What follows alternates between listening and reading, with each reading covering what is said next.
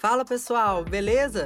Estamos aqui para mais um episódio do nosso podcast e dessa vez para falar sobre a vida acadêmica e o pós de uma publicitária.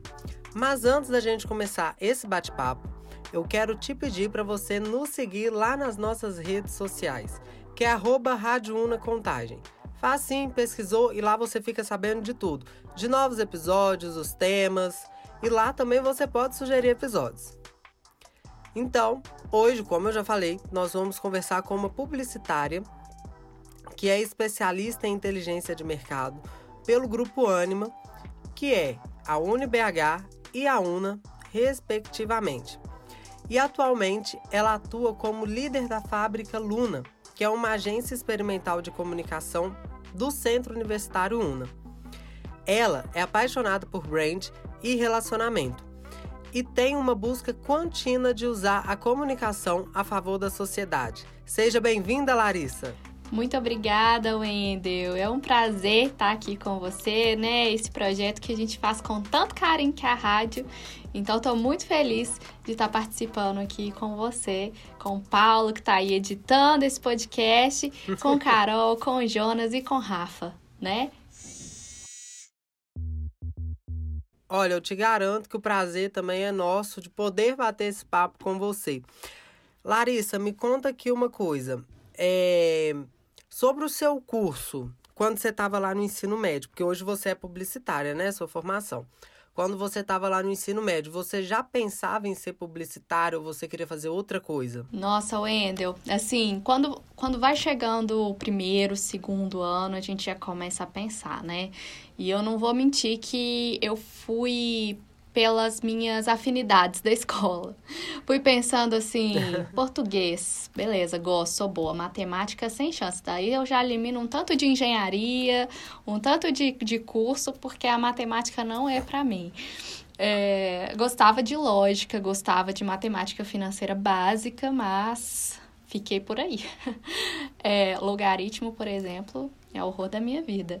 Mas eu fui para muito pensando na área de artes, de história, que eu gostava também. E eu sempre fui aquela pessoa na escola que apresentava os trabalhos, que fazia os trabalhos escritos e, e também a parte de slide. Sempre gostei de fotografia no meu lazer, no, no na minha vida pessoal. É, e sempre gostei de, de trabalhar com os eventos, assim, a gente tinha as feiras de conhecimento, eu estava lá na organização, na produção, e a partir disso, de entender quais eram as minhas afinidades, assim, na escola, eu fui entendendo alguns cursos, é, cheguei a pensar em, em, em ciências é, biológicas uma época, em medicina veterinária, porque eu também gosto um pouco de biologia, mas não tudo.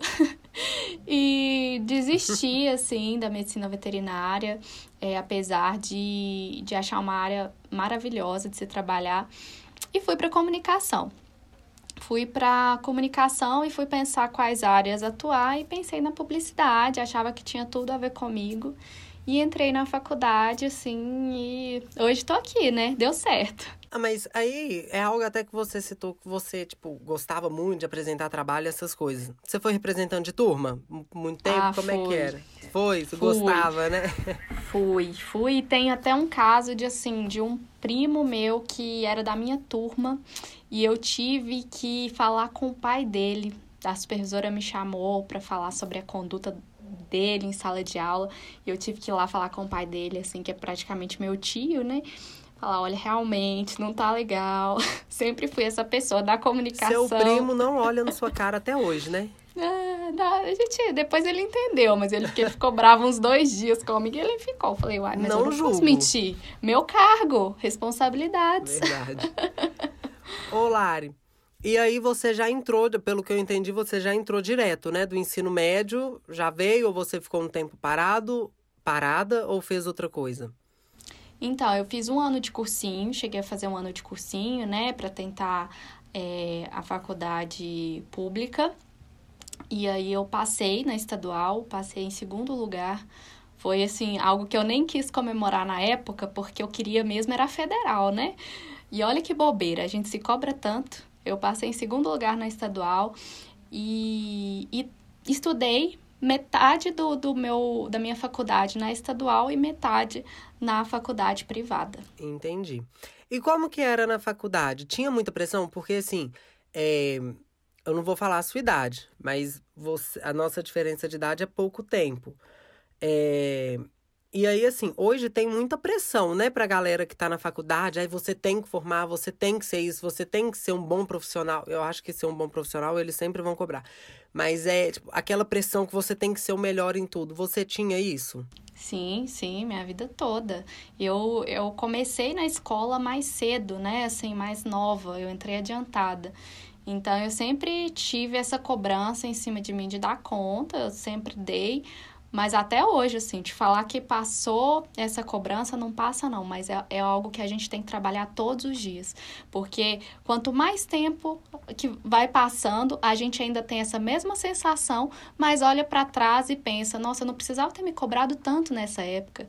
Mas ainda assim a gente persiste, né, nessa ansiedade, ai, preciso ser o melhor e tudo mais, e na verdade isso não, não faz tanto sentido né? Pelo contrário, pode prejudicar e muito. A gente tem que saber bastante equilibrar essa determinação, esse correr atrás e é, esse calma. As coisas vão acontecer e você precisa também se preocupar com, com você.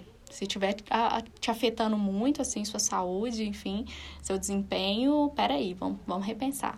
Galera, traz um lencinho para mim secar as lágrimas aqui. Tô brincando.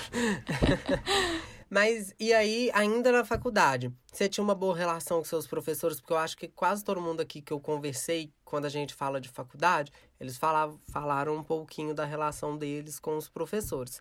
É, como que foi é, sua relação com os colegas de turma, com os professores? Era uma boa relação? Como é que era? Super, nossa, assim, é, eu lembro dos meus professores da estadual, lá do início da minha faculdade, em 2015, é, e os professores do final, e eu tenho um carinho enorme por todos eles. Confesso que o de estatística nem tanto, mas é, talvez eu fiquei sabendo que tem uma medida protetiva contra você. que mentira. Tô brincando, gente.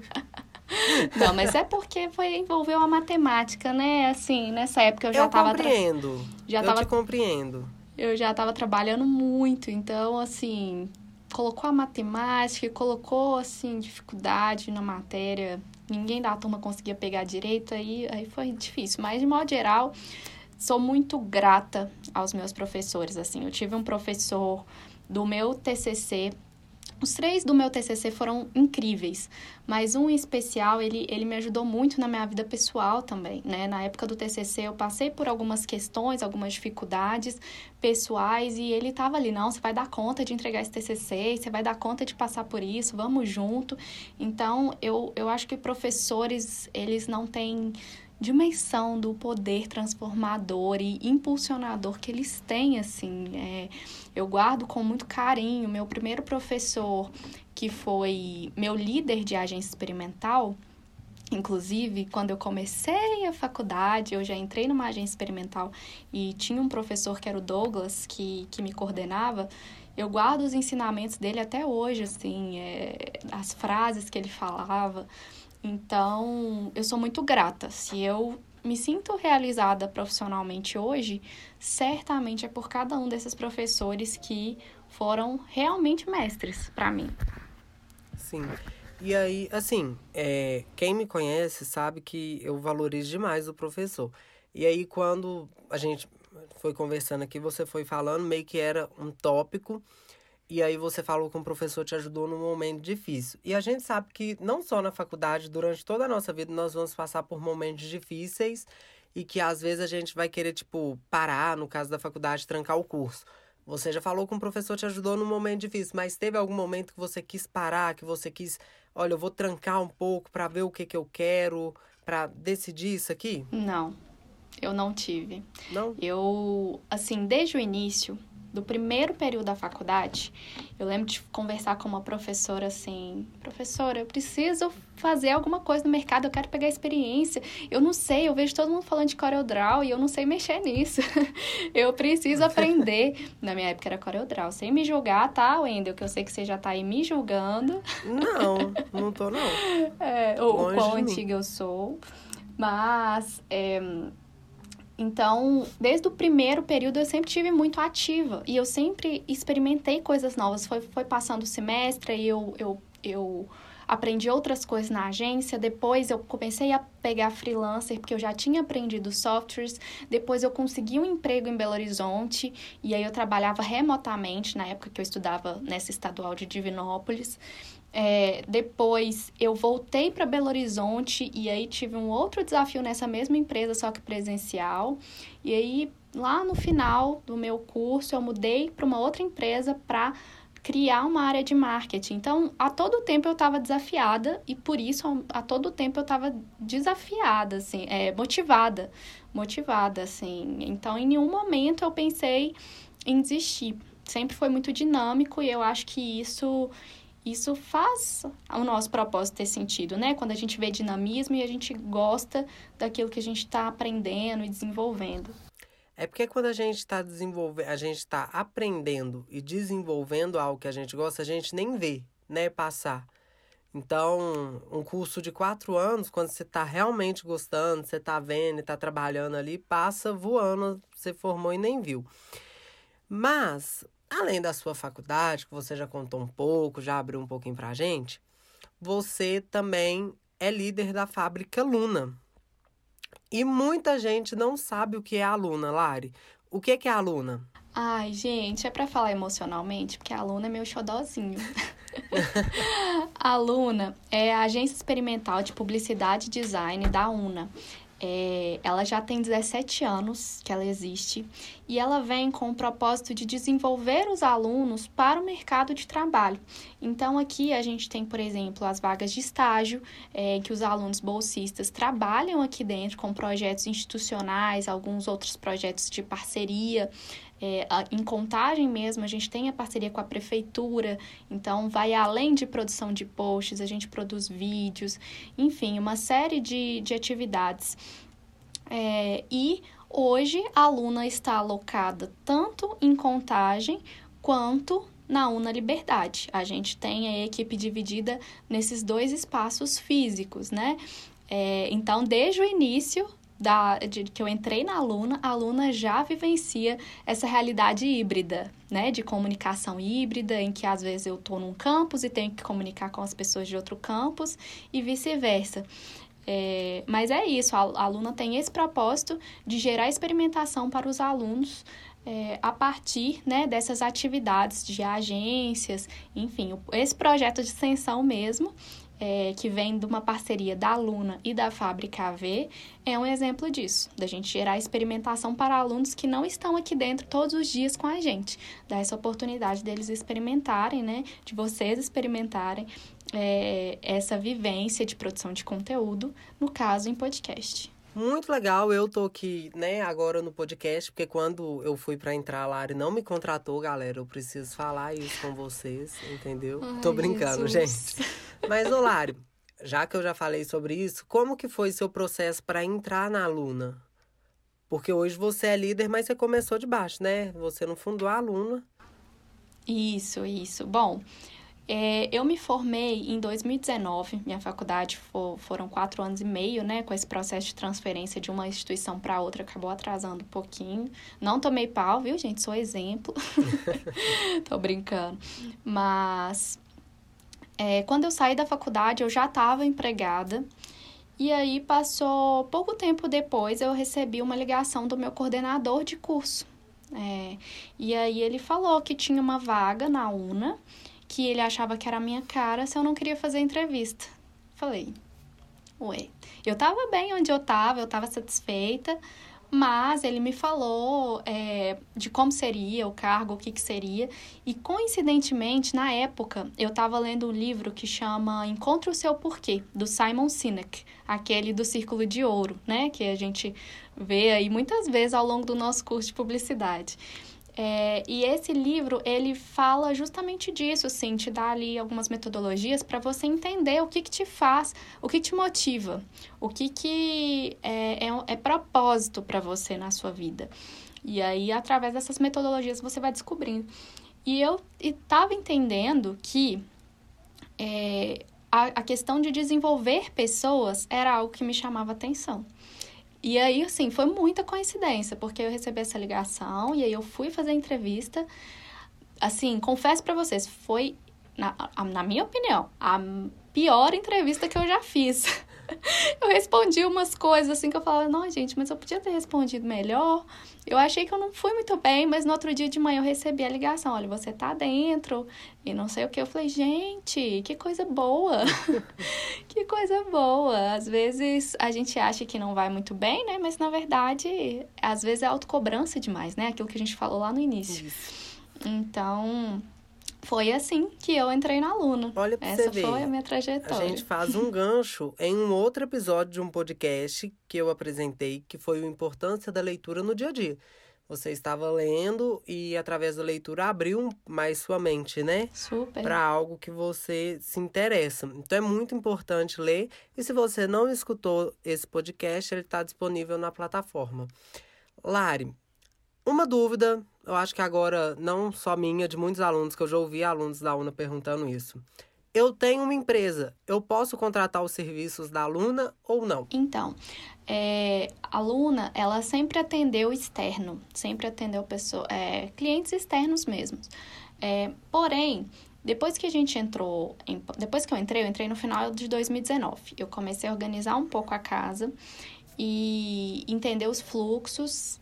E aí Logo em seguida veio a pandemia. A gente chegou a fazer algumas parcerias com ONGs é, para desenvolvimento de planejamento, enfim. Porém, com a pandemia, a demanda interna de desenvolver conteúdos para comunicar com os alunos, ela subiu. E aí a gente priorizou que essa, essa experiência dos nossos alunos, de poder comunicar de uma forma mais atrativa, mais, mais interessante, de criar cartilhas, é, de apoiar os projetos de extensão. Então, hoje, esse apoio ele está muito institucional, mas nós já estamos trabalhando para abrir novamente para público externo. Né? É, é uma é uma proposta aí para a gente começar no ano que vem, inclusive, já é um spoiler. Ah, muito bacana. Então, ao pessoal que quer contratar os serviços da aluna, fique de olho aí. Lari, e sobre o brand? Porque na, quando eu te apresentei pro pessoal, é, eu falei que você é apaixonada pelo brand. E aí muita gente não sabe o que, que é, inclusive muita gente que, tra que estuda na área da publicidade não sabe o que, que é. O que, que é? Conta assim para nós assim resumidamente. Branding, de forma bem resumida, é gestão de marca é você, de fato, entender e sistematizar informações, entender a essência de uma empresa e fazer a gestão dessa marca. Porém, é, lá no início você falou, né, que eu sou apaixonada por branding e de fato eu sou porque eu acho que vai muito além dessa, de, dessa desse engessamento, né? A gestão de uma marca, de você pensar que é só estratégia, que é só fazer contato é, com a, enfim, conexões rasas, assim, algoritmo, enfim. Não acho que, que seja só isso. Eu entendo branding como uma forma de você captar a essência de um negócio, os valores daquele negócio a partir das pessoas que o fazem e a partir do que, que aquelas pessoas que o fazem acreditam ser, ser algo bom para o coletivo. E aí, a partir disso, essa marca, ela, ela ser entendida como uma marca que tem propósito, uma marca que tem valores e uma marca que aplica isso tudo em tudo que ela faz, uma marca consistente, coerente. Então é de fato, quando, quando a, gente, a gente ouve muito falar sobre humanização de marca hoje em dia, né? Que uma marca deve ser humanizada, deve ser real, é, e, e mesmo quando ela erra, ela pode é, agir de uma forma humana, vamos dizer assim, entre aspas, né? Na forma do reconhecimento, do pedir desculpas, do tomar outra atitude. É, mas eu acredito que trabalhar com branding é justamente isso, você trabalhar com a humanização de marca a fim de gerar conexões verdadeiras com o seu público e desenvolver a organização a partir disso. É, eu como eu sou formada em design, a gente acaba vendo também em design, a gente estuda é uma área, né, do design. E aí muitas das vezes um cliente chega na gente e fala assim: "Nossa, eu quero montar a marca, mas é, é uma dificuldade porque a gente não sabe, a gente não consegue ali o próprio cliente, né, a pessoa que nos contrata, muitas das vezes não sabe como, vou falar meio que no popular, quais são as, visão, as suas visões, os seus valores e que ele quer passar para o seu cliente, né? Que ele quer passar para o seu público para humanizar a sua marca. Então, tipo, nem sempre, você me corrija se eu estiver errado, tá? É, nem sempre é só ter uma logo bacana, ter uma propaganda bacana na televisão, na internet, nas redes sociais, num folder. É ter essa humanização da marca, né? Isso, e tudo, todos esses formatos fazerem sentido. Você pode, você pode ter uma logo maravilhosa que a gente bate o olho faz assim, fala, gente, nossa, é uma empresa de, vamos supor, de refrigerante é super isso. Eu consigo bater o olho e enxergar que é uma empresa de refrigerante. Mas na hora que a gente vai entender como a marca se faz, se apresenta, se conecta com o público, você já pensa assim, poxa, tá, já passou aquele encantamento do lindo e maravilhoso. Não, só isso não sustenta. Então é a gente pensar como uma pessoa mesmo. Só beleza não sustenta. A pessoa tem que ter um algo a mais. Ela uhum. tem que conseguir manter aquele relacionamento ali. E aí vem outros atributos, a simpatia, um, um valor que, que tá de acordo com o meu, né? Uma, uma consciência ambiental, enfim. E aí as pessoas de fato se conectam a partir do, do, dos vários atributos. Então, o formato, só uma propaganda muito bem feita, se depois eu não conseguir enxergar esses valores de fato na marca, pode surtir o efeito justamente contrário, né? De, de justamente é, ser entendido como um, algo falso, algo que não é real. Então, é, por isso o branding, a gestão de marca é tão importante. É esse cuidado que você tem com com o estabelecer o que é a essência da marca. É quase que um processo de autoconhecimento que a gente faz para a empresa, né? De identificar quais são os valores, de identificar o que faz parte da essência, o que está de acordo com a, com a conduta dela, o que, que não está, e aplicar isso nos vários pontos de contato dessa, dessa marca. Lari, quando você mandou a sua biografia para, para fazer a apresentação, você afirmou o seguinte que você está na busca contínua para usar a comunicação a favor da sociedade. E aí eu te pergunto, hoje, como que você vê para usar essa comunicação na sociedade em meio a tantas fake news, a, a crescente das redes sociais como o TikTok, o Instagram, o Twitter? Como que você está aí nessa busca? Como que você está pensando em fazer isso? Olha, assim, não é uma pergunta simples, né? É um desafio, inclusive, muito grande. É muito ousado falar isso, que, que ah, eu consigo transformar é, pela comunicação. Mas eu acredito no potencial transformador da comunicação, acredito nela tanto para o bem quanto para o mal. Né? Aí você citou a questão do, das fake news. Eu acho que o quanto a gente é impactado, né, por conta dessa comunicação que é, é irreal, muitas vezes é assustadora, é, é, é cruel, muitas vezes. É, mas o quanto a gente pode fazer o bem também através da comunicação, né? Assim, quando você pensa numa propaganda que te toca, quando você pensa numa, numa propaganda que está falando sobre inclusão, que está falando sobre respeito, o quanto isso não impacta positivamente várias vidas. Várias vidas mesmo, assim, o dia a dia daquela pessoa pode mudar porque as pessoas que estão em torno dela, a partir daquela propaganda, começam a tomar uma consciência do que falar. É claro que isso é um, é, uma propaganda só é difícil, né? É um comunicado, uma mensagem. Isso é um trabalho que deve ser contínuo. Mas eu acredito nisso, que a comunicação a gente, ela tem esse poder transformador e a gente consegue usar ela para se conectar e transformar para o bem o nosso dia a dia. E aí não só, né, na propaganda, mas hoje, por exemplo, eu sou líder, né, eu estou líder é, da agência Luna e da UNA 360 lá no Liberdade, e eu sei da responsabilidade da minha comunicação, né? Eu sei do quanto que eu falo está refletindo, reverberando para essas pessoas que estão ali trabalhando comigo todos os dias, estão ali na luta muitas vezes, na correria, tu, o quanto a minha comunicação com elas é, reverbera para a trajetória profissional delas, né? E aí isso vai, enfim, relacionamentos, né?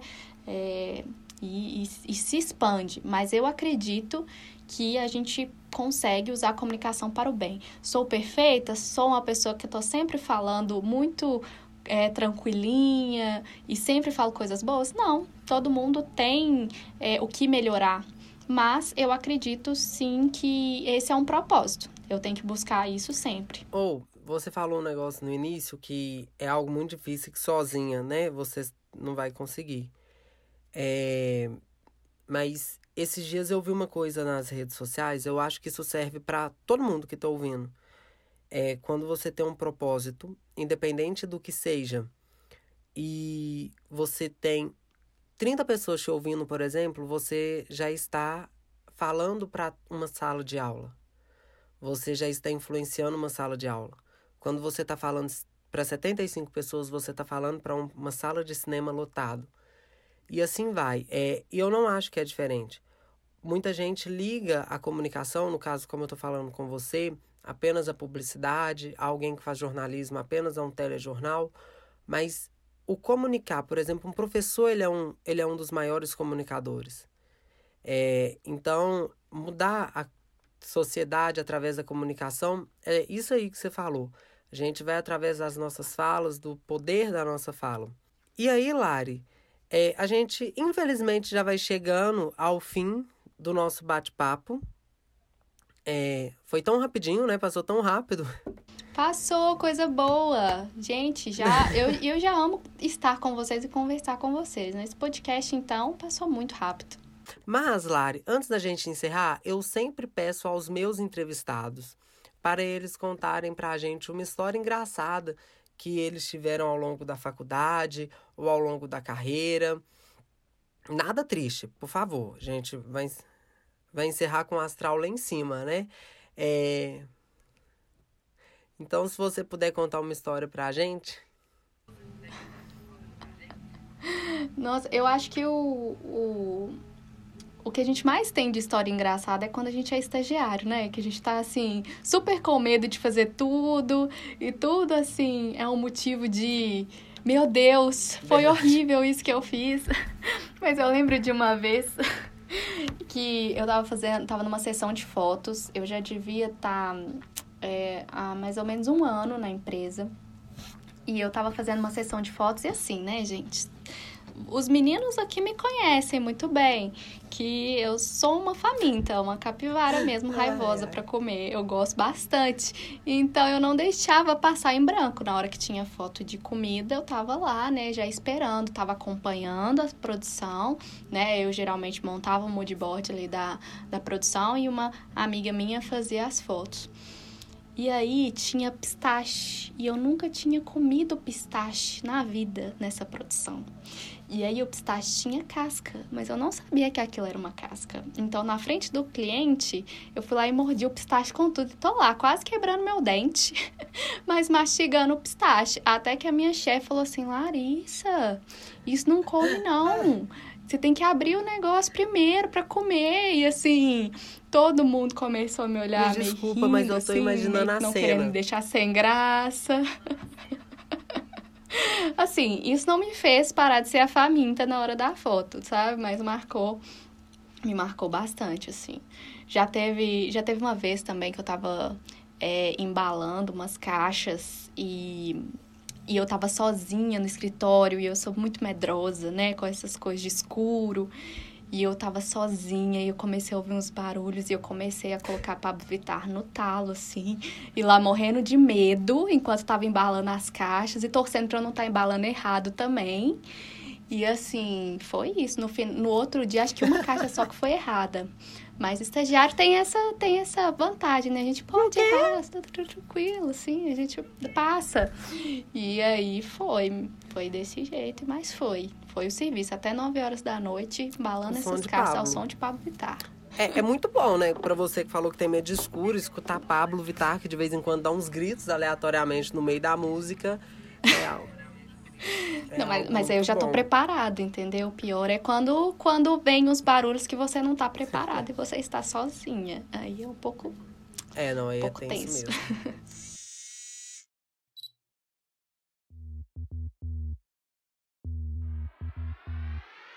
Lari, é, eu quero te agradecer, primeiramente. é, eu acho que em nome dos editores, dos outros hosts, você é uma idealizadora desse podcast e te agradecer mais ainda por ter aceitado o convite de bater esse papo com a gente. Quem sabe em uma outra oportunidade a gente volta para falar do nosso podcast mesmo, para bater um papo sobre ele. E se você tiver alguma rede social sua ou da aluna que você quer deixar para o pessoal, o seu momento é agora, a fama vem. Oba, 15 minutinhos de fama a gente gosta. Ô, gente, primeiramente, só agradecer vocês, né? Vocês são maravilhosos, assim, eu sempre faço com vocês, é um muito prazer estar aqui e já quero esse papo sobre o próprio podcast. Vai sair, vai sair. E sobre redes sociais, pode seguir a Luna, arroba fábrica.luna. Lá a gente, a gente tá preparando algumas novidades que tem a ver com a rádio, inclusive, talvez um site novo aí, talvez. Um site da fábrica. Oh, vem aí, hein, galera. Quem sabe? E aí a gente vai divulgar tudo por lá é, que a gente que a gente está fazendo. Lá tem o nosso Behance, lá tem todas as nossas outras informações. Vocês tão, vão estar tá sempre vendo a gente por lá, todas nós que fazemos aluna, né? E eu contando as novidades dessa galerinha aqui do podcast que está sempre arrasando. Lari, de coração mesmo, o meu muito obrigado. Eu que te agradeço. Eu que te e agradeço, até a próxima. gente. Pessoal, esse foi mais um episódio do nosso podcast e eu quero te convidar mais uma vez a nos acompanhar lá, na, lá no Instagram. O nosso Instagram é arroba Rádio Una Contagem. O meu muito obrigado, um beijo, um sorriso, até o próximo episódio. Valeu, tchau, tchau. Esse podcast conta com o apoio da Fábrica Núcleo de Economia Criativa da UNA e do João Vitor Rocha, do arroba Casa do Podcaster.